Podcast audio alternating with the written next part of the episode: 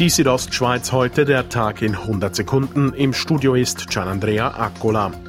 US-Präsident Donald Trump soll im Januar an das Weltwirtschaftsforum nach Davos kommen.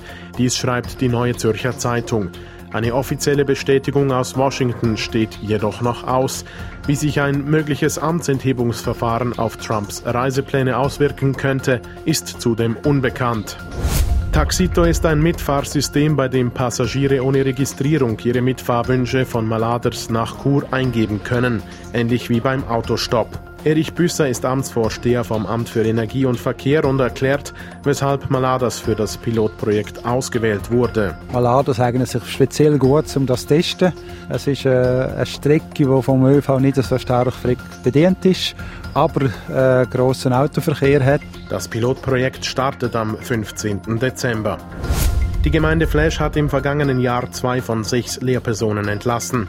Doch die Kündigungen waren missbräuchlich, sagt jetzt das Bündner Verwaltungsgericht.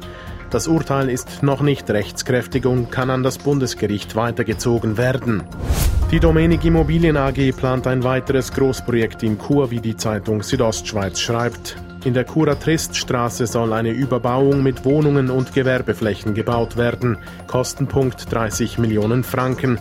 Wie es im Bericht weiter heißt, wird im Februar wohl die Churer Stimmbevölkerung darüber befinden müssen.